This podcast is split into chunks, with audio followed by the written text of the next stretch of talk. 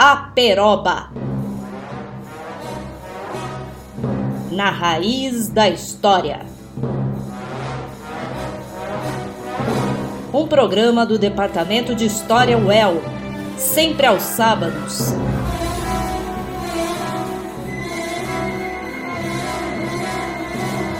À uma da tarde.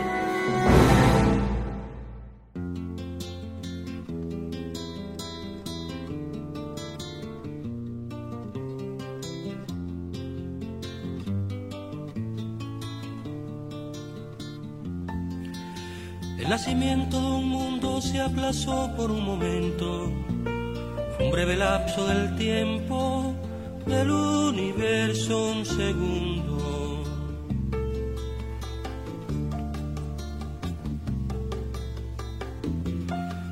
Sin embargo, parecía que todo se iba a acabar con la distancia mortal que separó nuestras vidas realizaron la labor de desunir nuestras manos y a pesar de ser hermanos nos miramos con temor. Cuando pasaron los años se acumularon rencores, se olvidaron los amores, parecíamos extraños. Qué distancia tan sufrida, qué mundo tan separado. Jamás hubiera encontrado sin aportar nuevas vidas.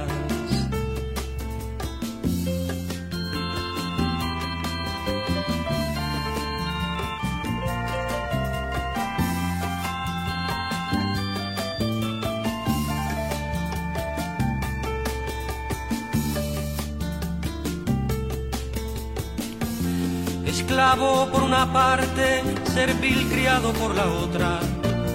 Es lo primero que nota, el último en desatarse. Explotando esta misión de verlo todo tan claro, un día se vio liberado por esta revolución. Esto no fue un buen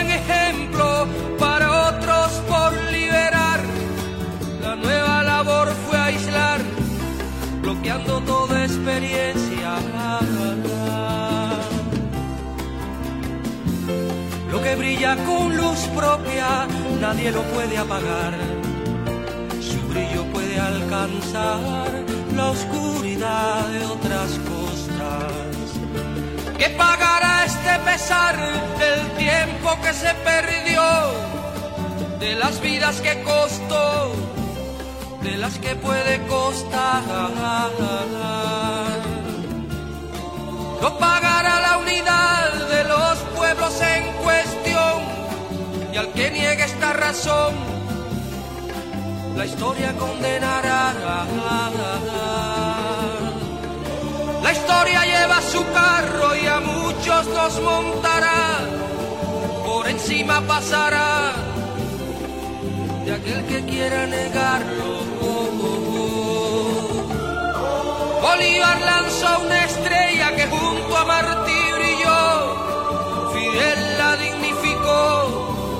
para andar por estas tierras. Bolívar lanzó una estrella que junto a Martí brilló, Fidel la dignificó para andar por estas tierras.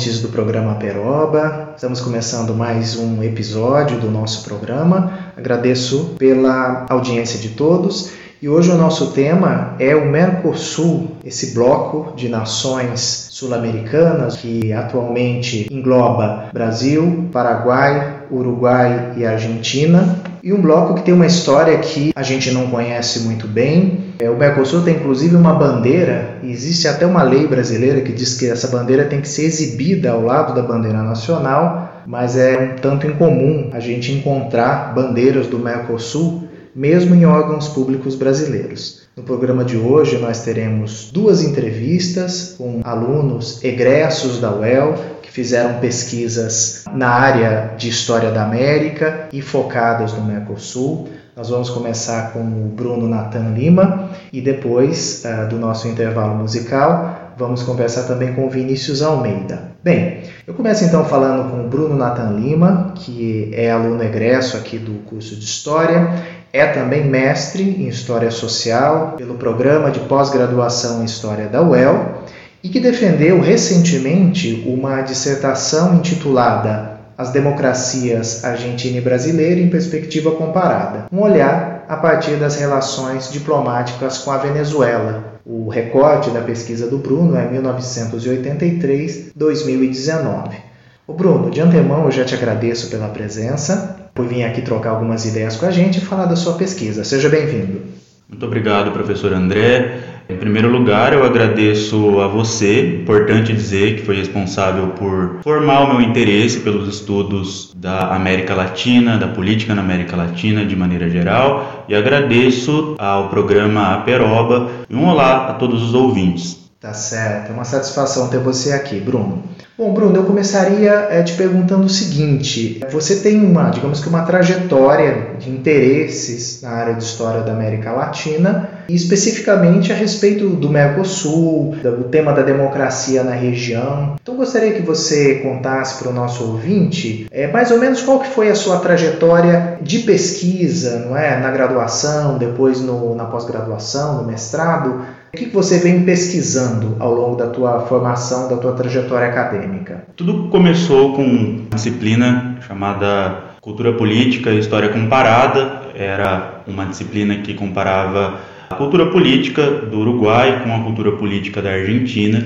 Depois, pesquisando um pouco mais a fundo sobre esse assunto, acabei me interessando pelo Mercosul, mais especificamente sobre a Argentina, o Brasil e a democracia e os direitos humanos. Ainda durante a graduação, anos finais da graduação, passei a pesquisar então a forma como a democracia e os direitos humanos apareciam em documentos oficiais do Mercosul. De início, essa foi a minha principal preocupação: compreender como, desde a fundação do bloco até o ano de 2013, a democracia aparecia como ela era discutida em documentos oficiais. Ao longo da dissertação, eu mudei a minha pesquisa, mas ao mesmo tempo continuei muito preocupado com a democracia, preocupado com os direitos humanos e também preocupado com países que compunham o Mercosul, sobretudo a Argentina, o Brasil e a Venezuela, que hoje não faz mais parte do bloco, está suspensa. Ao longo da minha dissertação, eu pesquisei como Argentina e Brasil, sobretudo os seus mandatários, ou seja, culturas políticas na Argentina e no Brasil apreciavam a questão da democracia, como esse, essas culturas políticas compreendiam e manipulavam o conceito de democracia, considerando, de maneira geral, a forma como a Venezuela, a crise venezuelana, era compreendida por esses atores.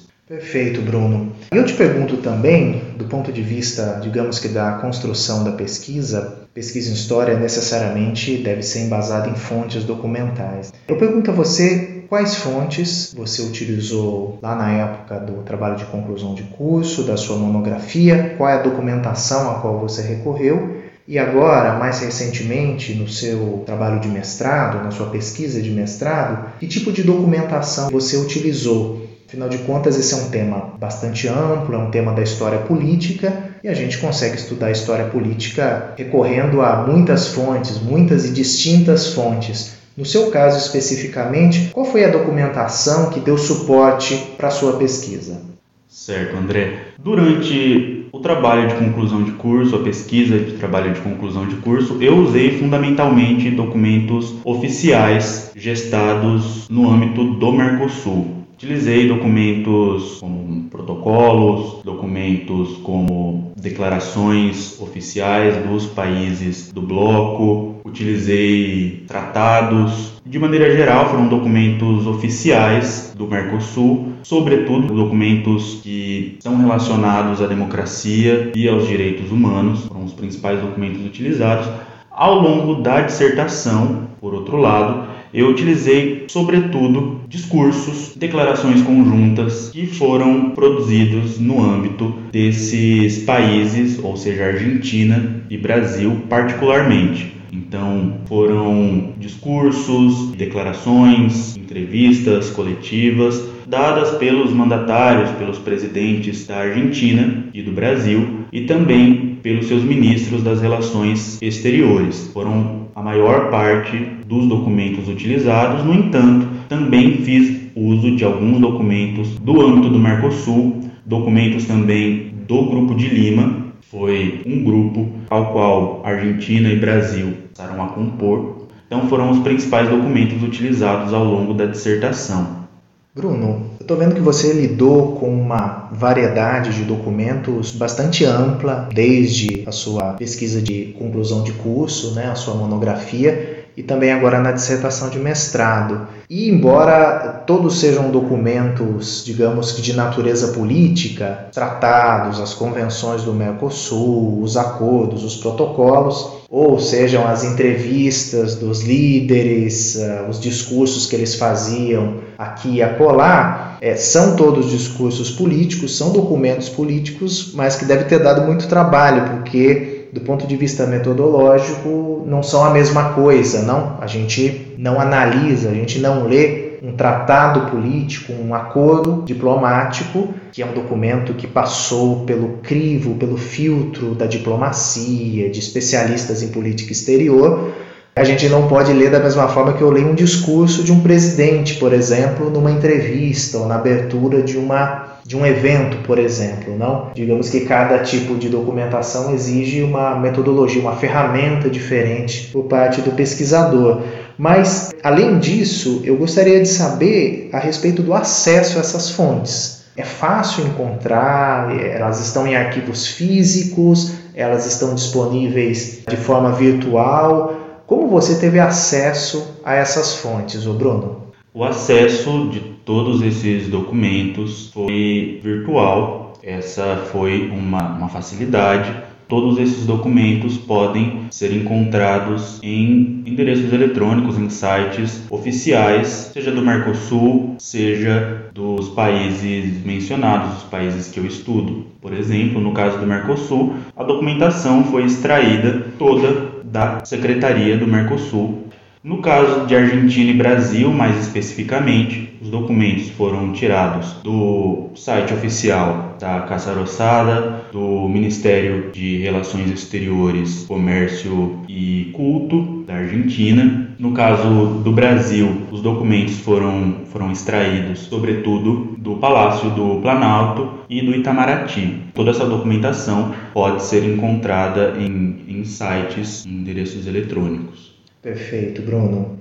Falando agora especificamente a respeito do Mercosul, eu acho, provavelmente o nosso ouvinte vai estar de acordo comigo, que o Mercosul é um tema que aparece e desaparece do noticiário, dos jornais, a depender da época em questão. Em alguns momentos, o tema, a existência do bloco, esteve naturalmente mais em evidência. Hoje, 2022, me parece que o Mercosul é uma, é uma, um silêncio eloquente. Né? A gente sabe que ele existe, mas não há muita notícia, muita cobertura jornalística, a não ser muito pontual. Eu pergunto para você, que analisou bloco a partir de documentos recolhidos num recorte bem extenso, desde 91 até 2019, o que, que você percebe a respeito, digamos, da natureza e das diferentes facetas que o Mercosul assumiu ao longo do tempo? Ou reformulando a minha questão, Trata-se do mesmo Mercosul ao longo de todo esse tempo? Ou o bloco foi se transformando de acordo com a política externa dos diferentes governos, a conjuntura internacional e por aí vai?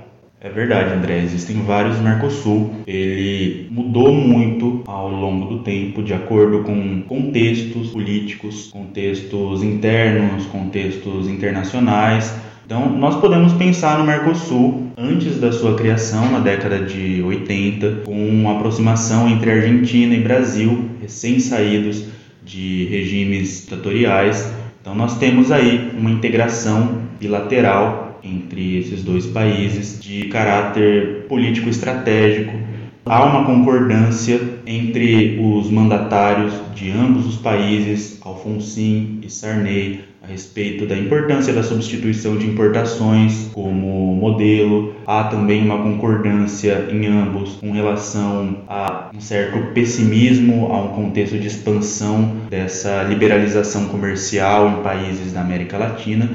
O Mercosul, por outro lado, na década de 90, quando é criado em 91 a partir do Tratado de Assunção, ele assume outra face. Então, nós já temos uma integração que não é mais bilateral, mas é uma integração multilateral. Nós temos Uruguai e Paraguai que entram nessas negociações, são membros fundadores do Mercosul. Nesse momento, nós já temos um Mercosul com uma preocupação muito maior com a liberalização comercial, com o regionalismo aberto. Então, é um Mercosul, sobretudo, econômico. Nos anos 2000, a partir de 2003, com a eleição Néstor Kirchner, com a eleição do Luiz Inácio Lula da Silva, no Brasil, nós temos algumas mudanças importantes. O Mercosul não perde totalmente o seu viés econômico, ganha preocupações relacionadas à integração política, à integração estratégica, no sentido de construção de infraestrutura entre os países. Há uma preocupação social muito forte, isso pode ser visto logo em 2003 com a ascensão de Lula e Nestor Kirchner, com o Consenso de Buenos Aires, documento criado e assinado por ambos, que mostra justamente essa preocupação com uma integração regional que não seja apenas econômica, mas que seja, sobretudo, política e social. Isso segue nos governos Cristina Kirchner, no governo Dilma Rousseff também. Então, nós podemos dizer que há um Mercosul distinto da mesma forma que com a ascensão de Michel Temer, com a ascensão também de Maurício Macri, há novamente uma preocupação com o Mercosul que seja, sobretudo, econômico, o Mercosul mais próximo aos Estados Unidos, a países ocidentais mais ricos. Então, o Mercosul, nesse momento, ganha novamente novas características. Então, nós podemos ver que, de acordo com os governos de turno, de acordo com ciclos econômicos, é, nós podemos encontrar diferentes Mercosul. Muito bem. Bom, a despeito dessas mudanças todas que você mencionou, de fato o bloco, as suas características vão se transformando ao longo do tempo, há uma preocupação sua como pesquisador, que é uma espécie de fio condutor, né? Que estava lá na, na, pesquisa de conclusão de curso, que você acaba levando para a pesquisa de mestrado, e que é o tema da democracia, né? Ou melhor, como a democracia foi tratada no interior do bloco. Então eu te pergunto, Bruno, se consultando toda essa documentação que você mencionou anteriormente, se você percebe uma preocupação dos Estados-membros, é uma preocupação explícita em relação a isso, ao tema da democracia. Certamente, há uma preocupação muito grande com relação à democracia durante toda a trajetória do bloco. Antes da criação do Mercosul, nessa fase de integração bilateral, que eu mencionei entre Argentina e Brasil, pode-se dizer que havia uma espécie de cláusula democrática implícita na integração desses países. Nós estamos falando de países que recém saíram de regimes ditatoriais. Não apenas Argentina e Brasil, nessa fase de, de integração bilateral, mas Paraguai e Uruguai também. Então, os quatro países fundadores do Mercosul passaram por processos traumáticos de desrespeito aos direitos humanos, de Estado de exceção. Então a democracia ela é entendida como uma cláusula democrática implícita ainda na década de 80. Com a criação do Mercosul, isso não é diferente. Nós temos uma série de declarações desses países membros, seus mandatários, que corroboram isso. No entanto, o Mercosul não tinha uma cláusula democrática até 1998. Não teve uma cláusula democrática até 1998. É, isso ocorreu com a criação do Protocolo de Ushuaia sobre compromisso democrático no Mercosul. Foi assinado pelos quatro membros do bloco. Então, esse protocolo ganha uma importância fundamental para a instituição, ganha uma importância fundamental para o bloco, e a sua criação se deve, sobretudo, com preocupações com relação ao Paraguai nesse período, na década de 90. Então, o Paraguai, o último dos membros do bloco a se democratizar, ele gera preocupações na década de 90 por conta da sua instabilidade política, por conta de preocupações com relação a um possível golpe de Estado no país. Isso leva que em 98 esses membros se sirvam então de um documento que cuide disso, que cuide de eventuais aventuras nesses países, que venha a ser o protocolo de Ushuaia. Perfeito, eu entendo. Ah, ficou muito claro para mim que o Mercosul surge em um momento, estamos falando aqui do período de redemocratização no Cone Sul, e exatamente por isso ele já traz no seu DNA, digamos assim, o tema da democracia como um valor muito caro para os diferentes países, para os membros do bloco. Mas isso não era explícito, digamos assim. E o que faz o protocolo de Ushuaia, já no final dos anos 90, é oficializar ou explicitar essa preocupação, porém agora em um documento oficial do bloco, né? sobretudo por conta da preocupação com o Paraguai, para que o nosso ouvinte se situe um pouco, o Brasil se democratiza ali em 85, né, que é a primeira eleição após o período da ditadura, ainda é uma eleição indireta, mas de qualquer forma é um presidente civil. A Argentina se redemocratiza um pouquinho antes, em 83, com a eleição do Raul Alfonsin. O Uruguai também é em 85, junto com o Brasil, também tem ali a eleição de um governo civil. Mas o Paraguai, por outro lado, demora um pouco mais. É só no princípio dos anos 90 que o Paraguai de fato vai fazer sua transição. Depois de uma longa, uma longuíssima ditadura, o país vai se redemocratizar. Pois bem, então essa preocupação com a estabilidade paraguaia era de todo justificada naquele contexto. Mas eu te pergunto, Bruno, esse documento, bom, é um documento inócuo ou ele foi usado, ele foi acionado em algum momento? Me refiro ao protocolo de Ushuaia. O protocolo de Ushuaia foi utilizado em dois momentos. É importante, quando nós falamos sobre o protocolo de Ushuaia, compreender que ele é um documento curto, ele traz poucas especificações sobre o funcionamento de, uma democracia, que é considerado uma democracia de fato, que é considerado uma ruptura democrática. Então, nós podemos dizer que o protocolo de Ushuaia traz espaço para diferentes interpretações acerca do que seria uma democracia ideal. E nós podemos notar isso nos dois momentos em que ele foi utilizado. Então, a primeira vez que o protocolo de Ushuaia foi utilizado foi em 2012. Ele foi utilizado após o impeachment de Fernando Lugo, presidente paraguaio de esquerda. Pode-se dizer que foi o primeiro presidente paraguaio de esquerda, Fernando Lugo. Ele não contava com muito, com muito apoio parlamentar, suas bases começaram a se corroer e o Lugo ele teve um impeachment em tempo recorde naquele período. Isso levou países membros do Mercosul a utilizarem a cláusula democrática, ou seja, o protocolo de Ushuaia, que foi então aplicado, suspendeu o Paraguai por alguns meses. Então essa foi a primeira utilização do protocolo. A segunda utilização do protocolo ocorreu em 2017 para suspender a Venezuela, que curiosamente havia sido aceita no Mercosul como membro pleno, justamente poucas semanas após a suspensão do Paraguai. O Paraguai era o único país no qual o parlamento se opunha à adesão da Venezuela com a suspensão do Paraguai do Mercosul, essa adesão se efetiva, de fato a Venezuela se torna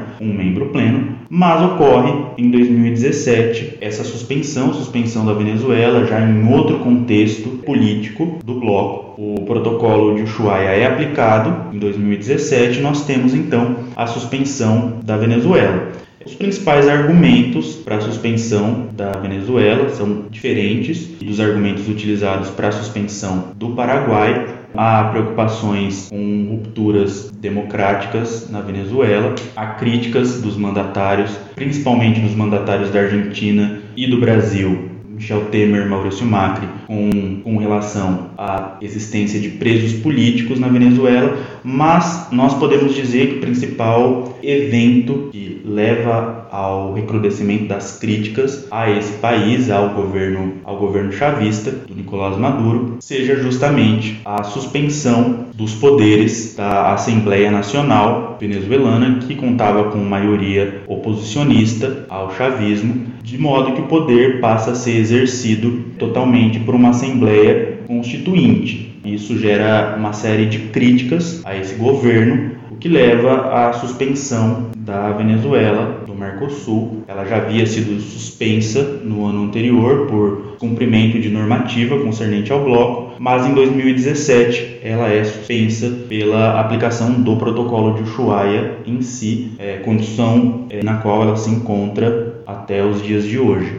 Entendi, Bruno. Ou seja, a democracia foi mobilizada, foi usada como argumento para suspender o Paraguai no momento em que houve um processo de impeachment um tanto assodado, digamos assim, parecia um excesso, parecia um excesso contra o presidente, e isso foi entendido como uma quebra democrática, como uma violação democrática e o Paraguai suspenso. Ironicamente, isso abre espaço, digamos, para a chegada da Venezuela, para a integração da Venezuela, que por sua vez também seria suspensa quando o governo dissolve a Assembleia, eh, dissolve o parlamento, melhor dizendo, dissolve o parlamento venezuelano, que também é entendido como uma violação democrática. Enquanto você falava, eu pensei então que a democracia deve ter um significado nos documentos do bloco, ou seja, que um país precisa ter para ser efetivamente democrático. Né? Então, aqui está implícito que deve ter um poder legislativo funcionando, que ele tem as suas prerrogativas que não podem ser é, ultrapassadas, e processos legais, como um processo de impeachment, por exemplo, deve ter um rito respeitado.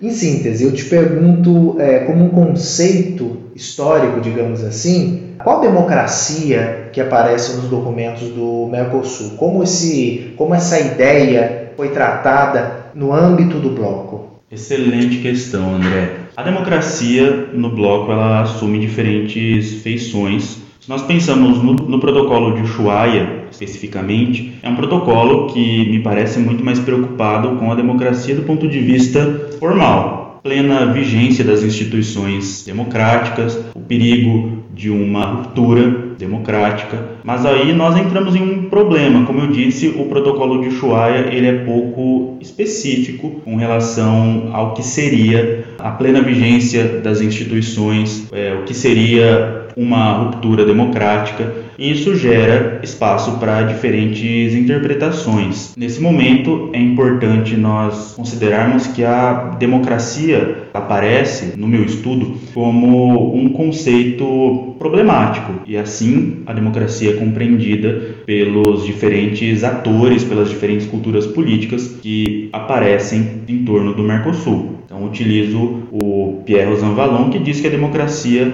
ela é um conceito problemático, um conceito vacilante, é entendido assim por nós, é entendido por mim assim, e é entendido pelos atores em jogo. Então, se nós pensamos na década de 90, nós entendemos que há uma preocupação no bloco com a plena vigência das instituições nesse sentido. Nos anos 2000, com a ascensão do progressismo nos países que compõem o Mercosul, eu acredito que essa preocupação não deixa de existir. No entanto, há também uma ênfase maior em uma visão de democracia substancial, ou seja, de uma democracia que não seja feita apenas pelo povo, mas que seja feita também para o povo, como diz o Norberto Bobbio. Então, a ideia de uma democracia que seja que tenha preocupações sociais, que beneficie a população e em alguns momentos isso pode levar a algumas divergências, alguma cacofonia entre essas duas visões de democracia, uma visão de democracia mais formal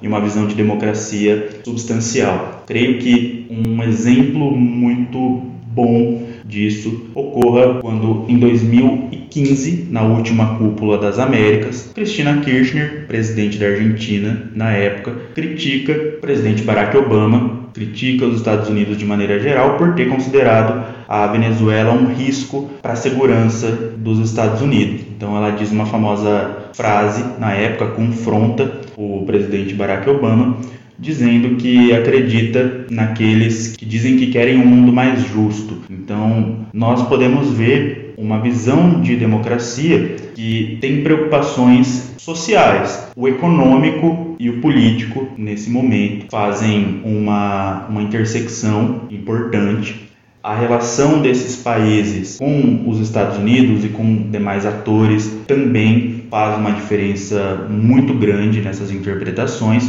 Por outro lado, a partir do momento em que temos o Michel Temer, a partir do momento em que temos o Maurício Macri no poder na Argentina, nós percebemos uma visão de democracia que novamente preza, sobretudo, por esse caráter formal, para a ideia de uma democracia formal, plena vigência das instituições e menos uma ideia de democracia substancial. Então, eu creio que nós podemos dizer que a democracia encontra diferentes interpretações de acordo com o momento que nós observamos, de acordo com as culturas políticas observadas também. Então, a democracia, ela não pode ser lida fora do tempo e do espaço. Consideramos nisso também interesses políticos, interesses econômicos. É uma questão muito complexa e não deixa de ser instigante também, justamente por isso. Perfeito, Bruno. Definitivamente a democracia não é um conceito pronto e acabado, mas exige uma reflexão acerca da forma que ela assume em diferentes momentos da história, em diferentes contextos. Nós estamos chegando aqui ao fim do nosso tempo.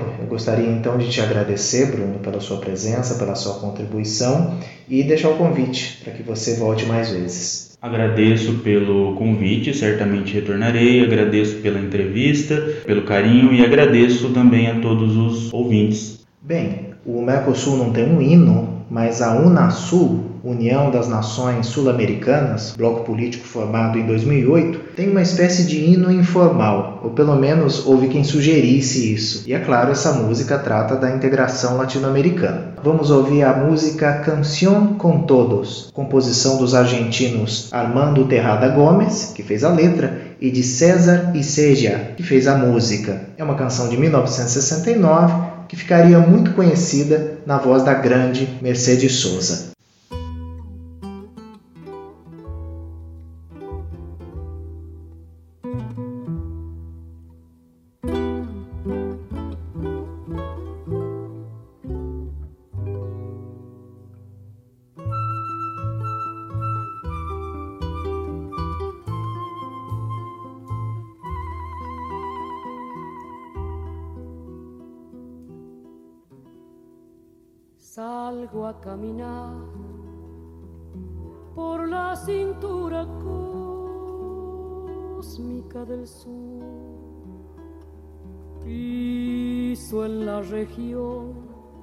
Más vegetal del viento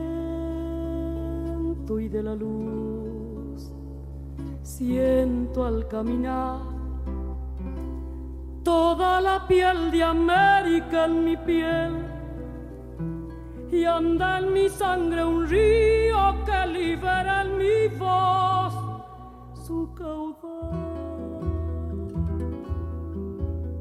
Sol de Alto Perú, rostro Bolivia estaño y soledad, un verde Brasil besa mi Chile, cobre y mineral, estuvo desde el sur hacia la entraña América y total, pura raíz de un grito destinado a crecer y a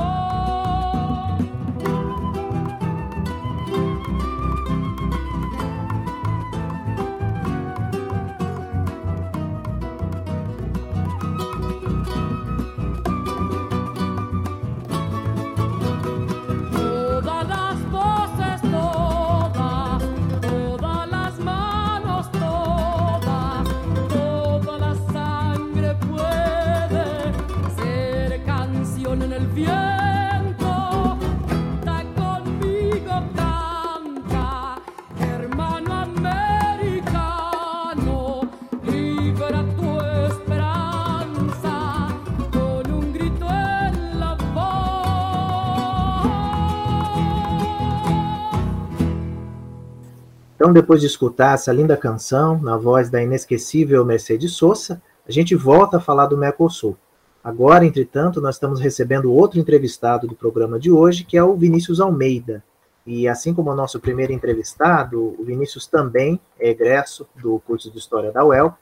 Na verdade, ele tem uma formação bem interessante e não muito comum. Ele primeiro se graduou em Direito, aqui na UEL também, depois ele atravessou o nosso calçadão e veio cursar História. Para o ouvinte que não conhece o nosso campus, o curso de Direito é oferecido pelo CESA, o Centro de Estudos Sociais Aplicados, que fica bem pertinho do CLCH, que oferece o curso de História aqui na universidade. O que o Vinícius fez foi terminar uma graduação, dar alguns passos e começar outra. Bem, Vinícius, eu quero te dar as boas-vindas aqui no programa e desde já te agradecer por falar com os nossos ouvintes aqui hoje, tá? Seja bem-vindo. Eu que agradeço o convite do professor, os ouvintes. É, agradeço a oportunidade de estar aqui podendo apresentar o meu trabalho para todos aqueles que se interessam pelo Mercosul e pela América Latina. Tá certo, Vinícius. No término da, da sua graduação, você apresentou um trabalho, né, um trabalho de conclusão de curso, intitulado Globalização e Hegemonia, o Mercosul nas páginas do The New York Times. O seu recorte era, seu recorte temporal era 1997 e 2005. Então eu começaria te perguntando, Vinícius, como você chegou a esse objeto de estudo e como foi lidar com essa fonte documental, não é? Afinal de contas, o próprio título da sua pesquisa já deixa claro que você estudou o jornal New York Times. Conta para gente então um pouco desse processo de delimitação do seu objeto de estudo, da seleção das fontes, enfim, como esse estudo se concretizou.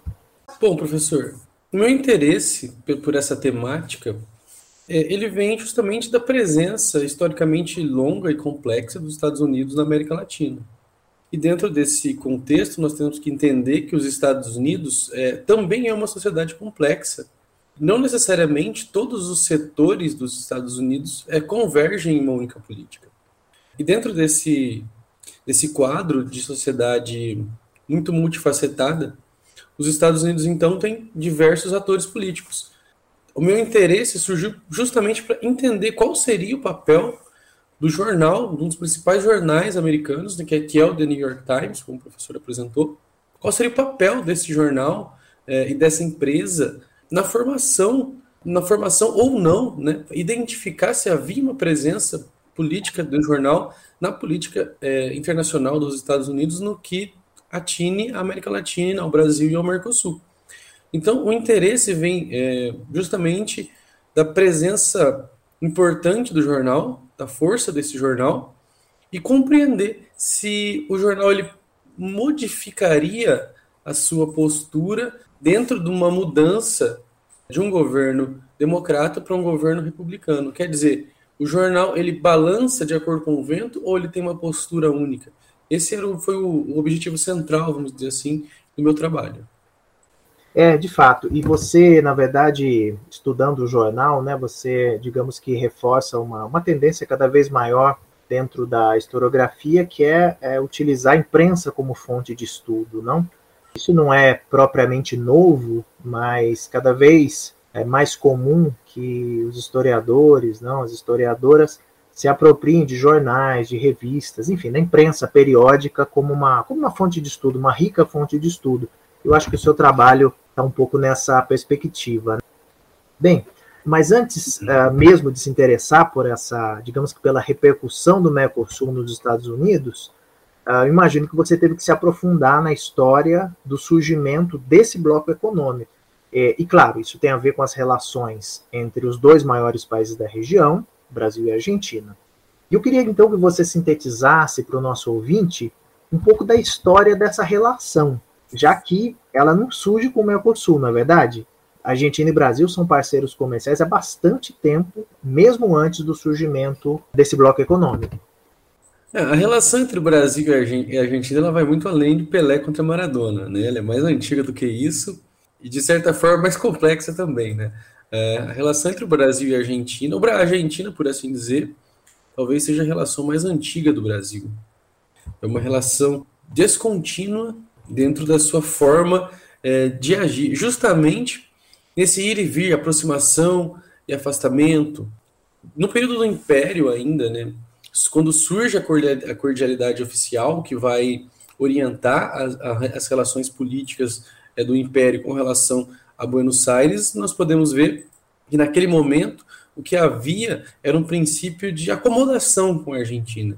Os dois países se acomodando, é, e o Brasil acomodando, se acomodando, é, buscando a Argentina, inserir a Argentina seus, no, nas suas aventuras internacionais, nos seus interesses internacionais, porque a Argentina é entendida como um país que poderia, por assim dizer, organizar o resto do continente contra o Brasil.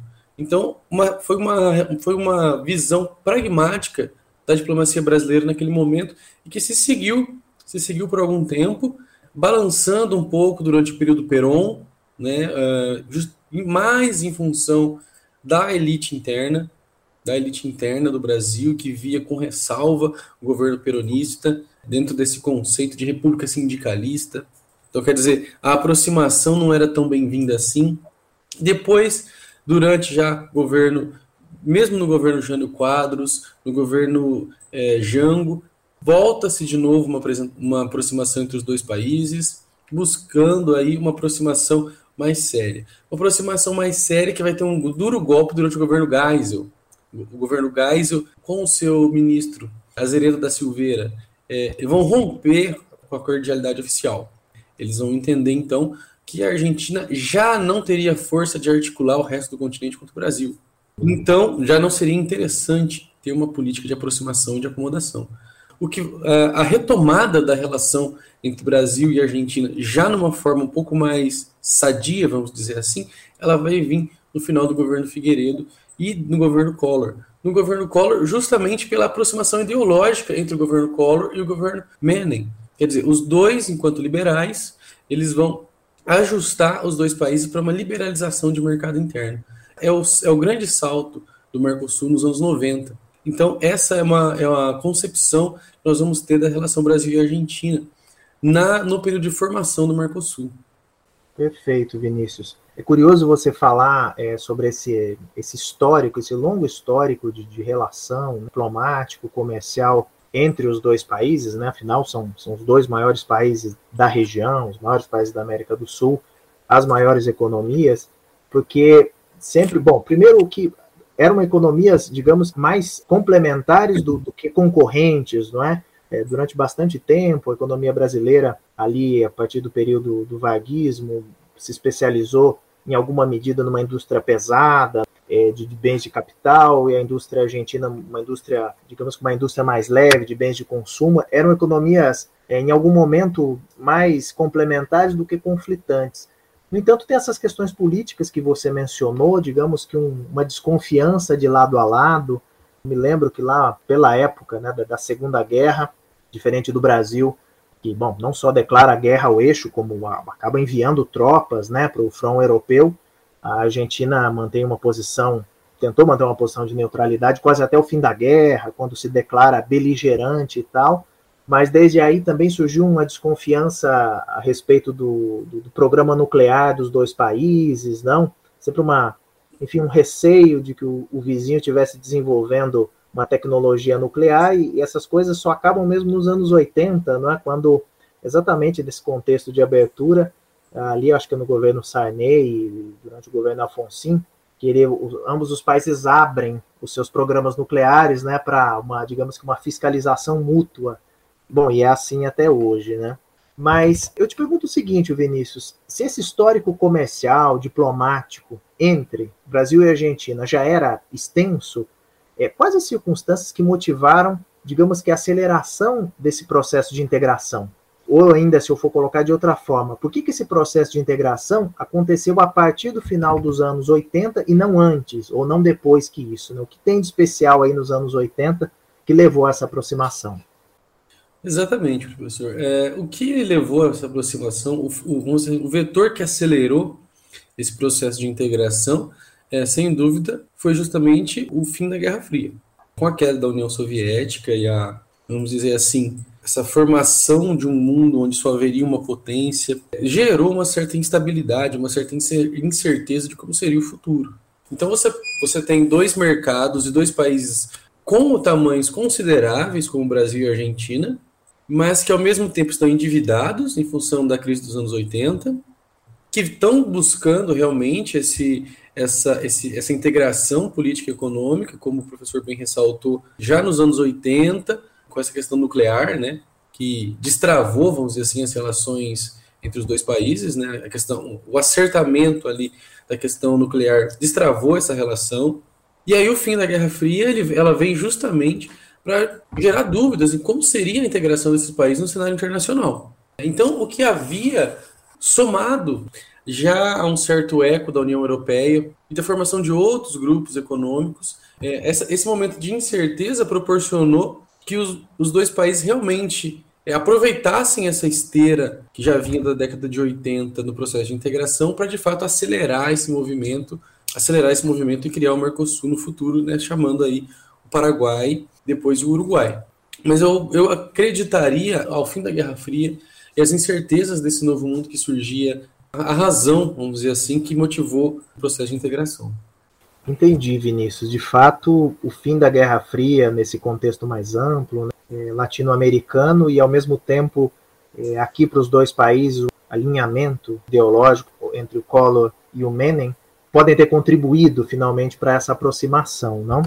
De fato, digamos que o fim da Guerra Fria marca também a, a inauguração de uma nova ordem geopolítica. É um mundo que agora não é mais bipolar, mas tem uma única potência, uma única superpotência remanescente, e uma ordem econômica cuja, digamos que expressão maior é a ideia de globalização, né, fim das barreiras e tal, dos entraves comerciais no mundo globalizado. Agora, naquilo que nos interessa, digamos que mais de perto, é, eu me refiro à América Latina, em qual sentido que essa globalização nos anos 90 se desenhava para o continente latino-americano? Né? Qual a posição dos países latino-americanos nesse processo mais amplo?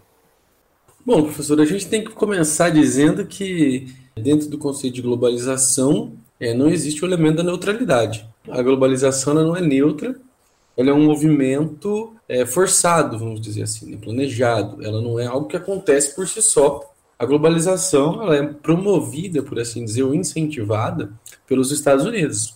Desde o fim da Segunda Guerra Mundial, com a projeção americana, com a projeção da economia, tão importante quanto, vamos colocar assim, tão importante quanto a economia, com a questão cultural dos Estados Unidos, os Estados Unidos se propaga para o mundo, incentivando um processo de liberalização que vai culminar também é nesse processo de globalização econômica. Então, dentro do trabalho, nós trabalhamos a globalização pelo viés basicamente econômico. E dentro dessa concepção, a América Latina, como um todo, mas Brasil e Argentina, é, toda a América Latina, vão entrar numa situação de dependência.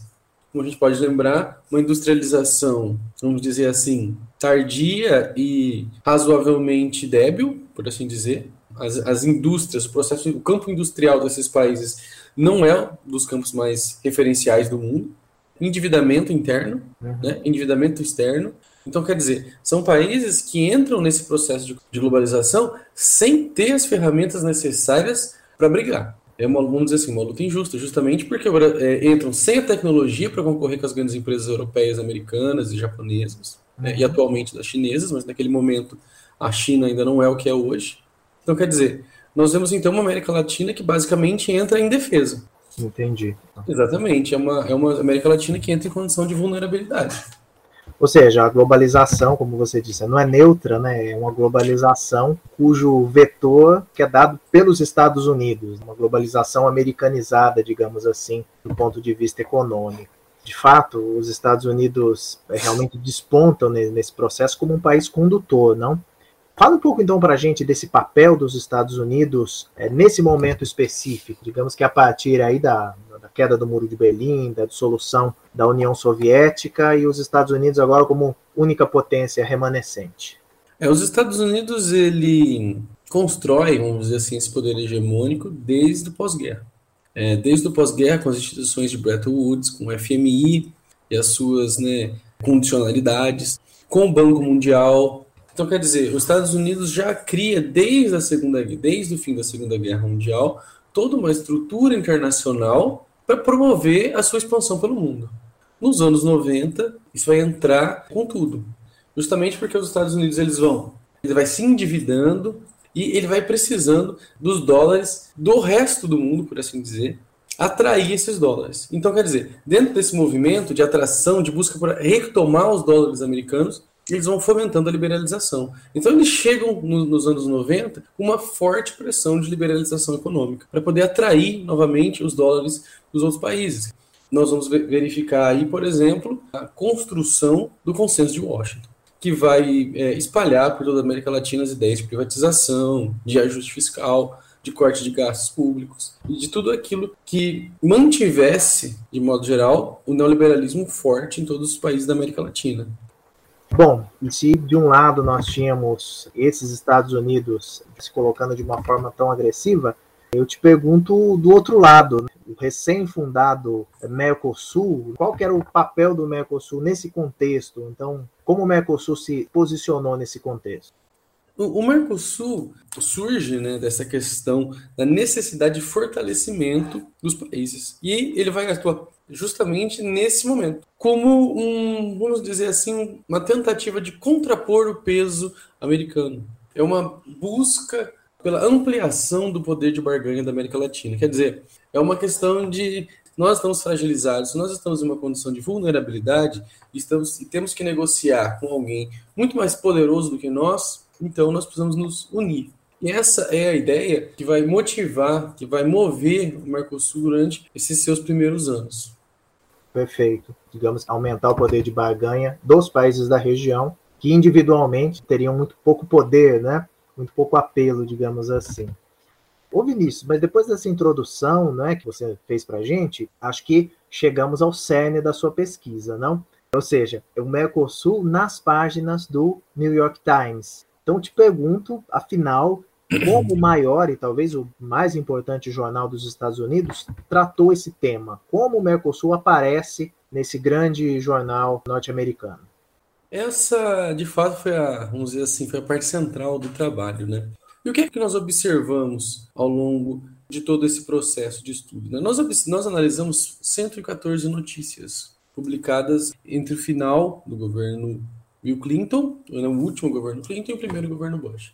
E o que é que nós identificamos? Nós identificamos que o jornal mantém uma postura própria ao longo desses anos. Quer dizer, ele não flui de acordo com o governo presente naquele instante nos Estados Unidos.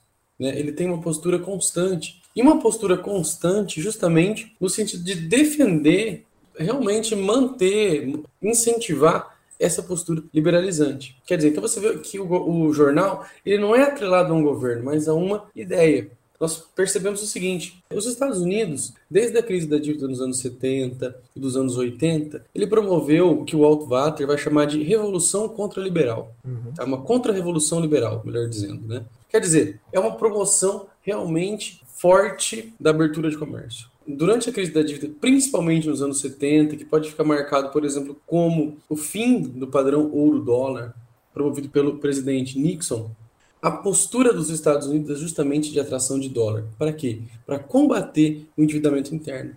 O jornal ele se alinha então à ideia, a uma necessidade de repatriação de dólares e não necessariamente a um governo.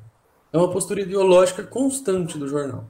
Ou seja, mesmo com a mudança, você está você tá vendo isso nos anos 90, final dos anos 90, você pega o segundo governo Clinton, que é um bom democrata, depois o primeiro governo Bush, um republicano, mas isso tanto importa para o jornal, né? Digamos, a mudança dos ventos políticos dentro do país não demove o jornal da sua posição, do seu posicionamento econômico.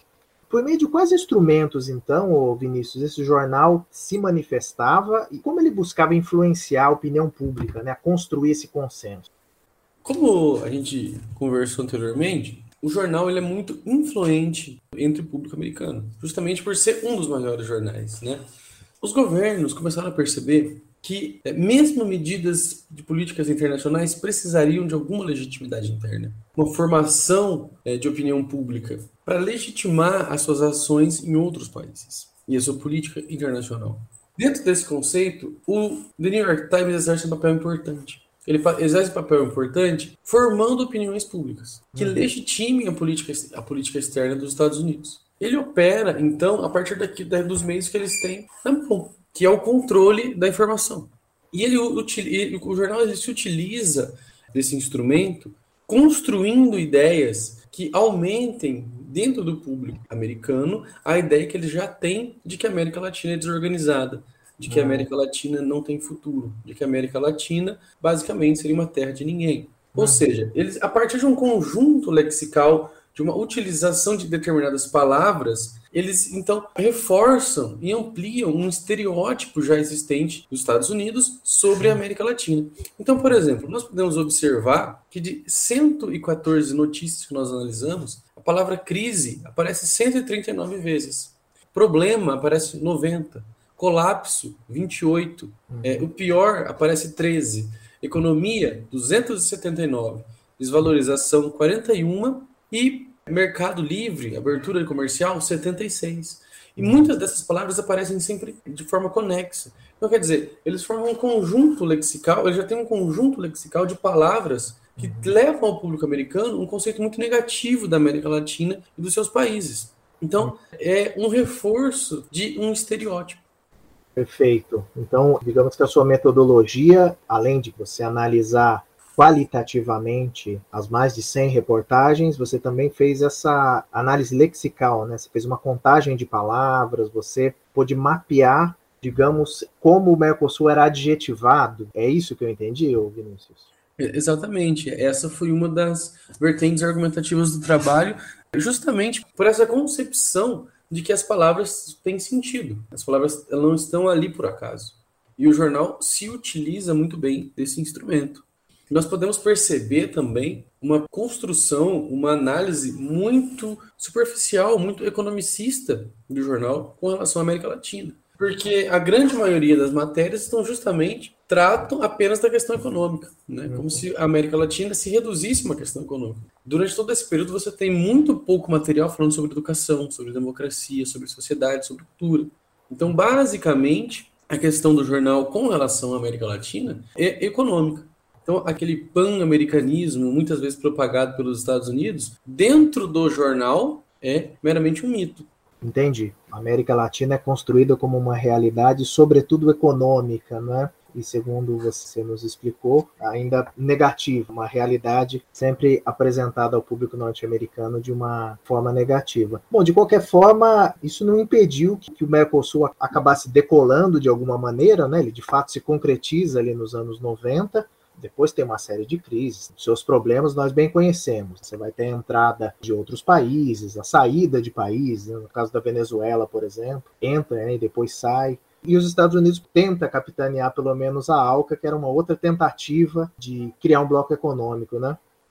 Exatamente, exatamente. A, a, o Mercosul ele vai justamente atuar, o Brasil principalmente, né, dentro desse cenário, é importante dizer que principalmente o Brasil ele vai é, agir dentro do Mercosul para conduzir o Mercosul a ser um, vamos dizer assim, não um oponente da ALCA, mas para frear o seu desenvolvimento. durante o governo Fernando Henrique Cardoso, o Brasil age, vamos dizer assim, é, não respondendo aos Estados Unidos, anda naquela morosidade, né?